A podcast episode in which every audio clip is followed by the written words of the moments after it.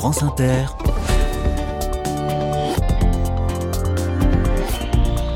Dorothée Barba. Bonjour à toutes, bonjour à tous. Nous sommes en plein milieu de la France, pour le dire de façon triviale. Le département du Cher est à l'honneur toute la semaine et les jeux de mots à la noix sont tentants, franchement. Je donne la parole à des gens qui donnent cher à des projets réjouissants près de chez eux, des projets qui leur sont chers, évidemment. Bon, aujourd'hui, une boulangère est invitée des carnets. Elle a démarré il y a un an tout juste dans un tout petit village berrichon, une commune où il n'y avait aucun commerce depuis des années. Elle redonne vie à Sidiaï, disons-le, et c'était audacieux car elle pratique une boulangerie un peu alternative. Je l'appelle dans un court instant. Mais d'abord, un crochet par Bourges, coup de projecteur sur une initiative de soutien aux artisans. Soyez les bienvenus. Carnet de campagne, le journal des solutions. Voici une initiative qui nous a été signalée par la Fondation de France, organisme philanthropique qui soutient des projets solidaires un peu partout dans le pays, et notamment celui-ci, les Faiseurs, un pôle d'activité dans le cœur de ville de Bourges. Bonjour Sylvie Dameron. Bonjour. Bienvenue dans les carnets de campagne. Vous êtes la présidente de cette association. Alors les Faiseurs, c'est un atelier partagé, c'est ça? Voilà, c'est ça. Nous avons loué un local et, euh, et, chacun vient assurer ses cours, travailler sur place, exposer ou, ou simplement euh, travailler pour son plaisir sur euh, dans les ateliers partagés de, de, du cours des Jacobins à Bourges.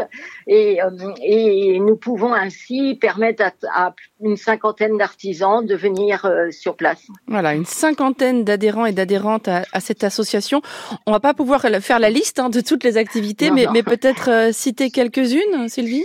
Oui, alors je vous cite les principales. Donc on a un atelier de dessin et de peinture, de poterie, de beaucoup de verre, vitrail, fusine, Tiffany. Euh, on a aussi des ateliers de poterie, de, de vannerie sauvage. On fait de l'herboristerie. La vannerie et l'herboristerie sont faites à partir des plantes que l'on cueille dans les marais de Bourges.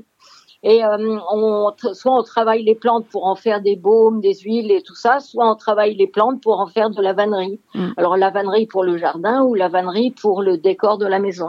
Alors pour un artisan, s'installer chez vous, chez les faiseurs, c'est une façon de se faire une clientèle, j'imagine, en début de carrière avant de se voilà. lancer?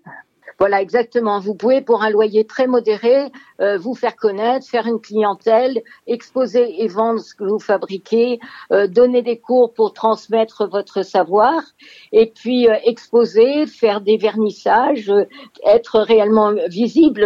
On est en plein cœur de ville, on est en face de la poste de la rue moyenne, c'est-à-dire à 100 mètres de l'hôtel de ville ou de l'office du tourisme. Donc on est vraiment très près du cœur de ville et c'est accessible à tous. Navette gratuite s'arrête devant chez nous. On a aussi beaucoup de cours euh, intergénérationnels. Moi, j'adore quand la grand-mère vient avec ses petits-enfants ou, ou la tante avec ses neveux ou les parents avec leurs enfants et travaillent ensemble. Ça fait vraiment une ambiance extrêmement agréable et il y a un vrai transfert de savoir-faire. Voilà, le lien intergénérationnel est important chez les faiseurs. Très mmh. important, tout à fait. C'est précieux pour le centre-ville de Bourges, vous diriez, Sylvie? Franchement, c'est très précieux parce que Bourges, c'est quand même une ville où il y a une des plus grandes écoles d'art de, de, France. Euh, c'est une ville où il y a beaucoup d'artisans, de, de, gens qui savent euh, exploiter leur art et, et qui ont vraiment de l'art dans les mains il y a beaucoup de peintres, il y a beaucoup de, il y a des musiciens. Et je, bon, moi, j'accueille pas les musiciens, mais enfin, si j'en ai un, ils fabriquent des instruments de musique. Mais euh, il y a vraiment toutes sortes d'artistes à Bourges et c'est une ville culturelle extrêmement riche. Et c'est important de se serrer les coudes entre artisans. Voilà, parce que les loyers sont trop élevés, donc euh, un artisan peut pas louer, assurer la vente, assurer le, le la transmission, assurer tout seul. C'est c'est 50 métiers que on ne sait pas faire. Donc euh, en, en venant au faiseur, les artistes peuvent être libérés de la communication, par exemple, on l'assure pour eux. Ils peuvent être libérés de toutes les les problèmes de charges des locaux. On, on, on partage les charges entre tout le monde, on paye les charges et puis chacun, euh, voilà, en paye un petit bout. Et puis, euh, ça permet ainsi d'être libéré de plein de tâches secondaires et de pouvoir s'épanouir dans son art. Bon, après, il faut supporter la colocation. Hein oui, mais vous n'êtes pas à plein temps en colocation. Ah. Quand vous êtes là, vous êtes dans, tout seul dans votre espace ou pratiquement tout seul. Il peut y avoir euh, un qui travaille dans son coin sans bruit pendant que le cours est assuré à côté. Mais euh, il y a assez de plages horaires, on a assez d'espace, on a quatre, quatre espaces séparés, on a assez d'espace pour qu'il puisse y avoir quatre cours sans que personne ne hmm. gêne les autres. Vous voyez, c'est, c'est, on a quand même 175 mètres carrés. C'est, c'est pas négligeable et on n'est pas les uns sur les autres. Et votre hmm. Spécialité à vous, Sylvie, c'est le verre, je crois. Voilà, c'est le verre. J'ai un four de fusing, je, je travaille le fusing, je travaille un peu le vitrail au plomb, j'ai appris à Chartres euh, je travaille un peu le vitrail au plomb, mais c'est surtout Isabelle Bizet qui, elle, euh, fait du vitrail Tiffany et du vitrail au plomb et qui, elle, euh, travaille énormément. Elle fait presque que, que ça, puisqu'elle est à la retraite maintenant, elle fait presque que ça. Et elle a vraiment un coup de patte que, que beaucoup lui envient. Quoi. Oh, c'est joliment dit ça, le coup de patte. Qu'est-ce que c'est le vitrail Tiffany? Vous savez, les abat-jours en verre ah, qui sont reliés, hmm. voilà, c'est ça le vitrail. Alors nous, on fait, en utilisant le même procédé, on fait des objets décoratifs, on fait des bijoux, on fait des, vitraux, bien sûr. Elle a fait un, une copie d'un des vitraux de la cathédrale. Euh, elle fait, des, des dessins originaux qu'elle qu'elle fait en, vitrail. En ce moment, elle est en train de faire deux grands vitraux pour un centre équestre. Euh, on, on, répare des vitraux. On a un vitrail à réparer. On va le faire ensemble, sûrement. Euh, pour un pub, il y a un, un, homme un peu alcoolisé qui en donnait des coups de poing dans un vitrail. C'est pas très intelligent, mais bon, donc il faut le réparer. Et puis, vous voyez, on peut faire pas mal de choses euh, à partir de notre savoir-faire. Voilà, avis aux, amateurs et aux professionnels. Ça s'appelle les faiseurs et c'est dans la cour des Jacobins à Bourges. Merci beaucoup, Sylvie Dameron. Merci, bonne journée, à bientôt. Bonne journée, au revoir. Au revoir. France Inter. Carnet de campagne. On passe par la boulangerie à l'occasion de cette virée dans le Cher. Pas n'importe quelle boulangerie, celle de Loubna Taïf qui est au bout du fil. Bonjour Loubna. Bonjour Dorothée. Le Fournil Fleuri, c'est le nom de votre boutique qui fête son premier anniversaire cette semaine. Et ça n'est pas rien parce que dans votre commune, Sidiaille, 300 habitants, il n'y avait aucun commerce depuis des années. Vous avez rénové une ancienne grange en ruine grâce à une campagne de financement participatif et vous vous êtes lancé. Comment se porte la boulangerie aujourd'hui, un an après? Mais bah, écoutez, elle se porte vraiment très bien. J'ai beaucoup de chance parce que voilà, dès l'ouverture, euh, euh, les clients ont répondu présent et, maintenant voilà, je, je, peux dire que j'ai des habitués dont je connais euh, le prénom, le nom et les habitudes et c'est toujours une grande joie. Il n'y avait aucun commerce dans cette commune. On entend hein, votre émotion et votre fierté, Loubna. Ça change tout à Sidiagne qu'il y ait aujourd'hui une boulangerie? Et oui, c'est euh, tout simple, mais c'est vrai que c'est je, me souviens de manière assez vive du plaisir qu'ont des habitants en fait du, petit bourg. Nous, on a, c'est un peu particulier, donc on a un tout petit village avec, euh, on n'a pas vraiment de bourg. Il y a plein de petits hameaux.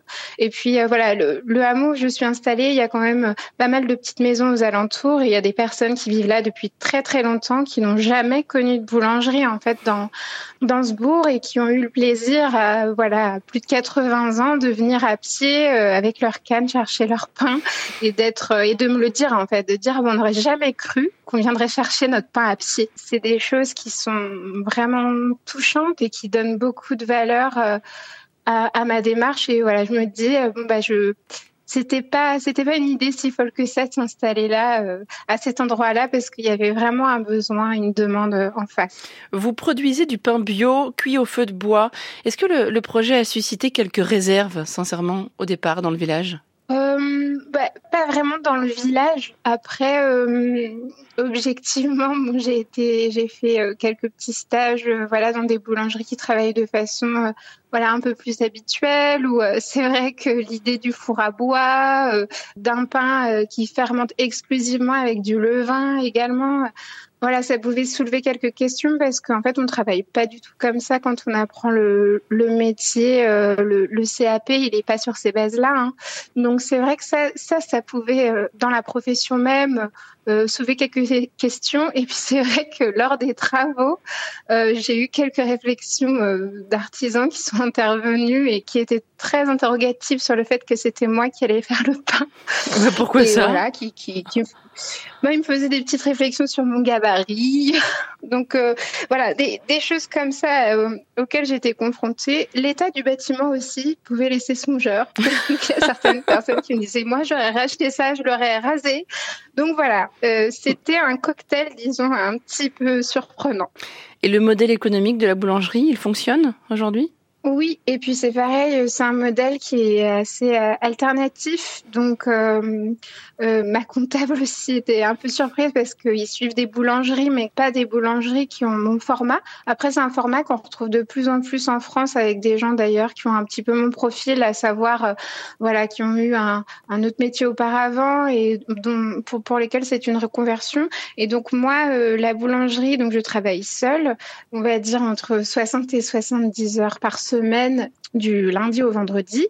Par contre, on me voit euh, que deux après-midi par semaine de 16h à 19h. C'est là où je délivre euh, le pain parce que les pains fermentent longtemps, ils fermentent 24 heures, donc ils sont euh, ils sont pétris, façonnés la veille. Et puis après, donc il y a la cuisson avec le four à bois qui nécessite beaucoup de temps aussi. Et donc au final, le modèle est viable parce que même si j'achète des matières premières chères, il y a peu de pertes parce qu'il y a ce fonctionnement aussi où les gens ont pris l'habitude de commander leur pain, même si j'en fais toujours plus pour les, personnes qui passent à l'improviste.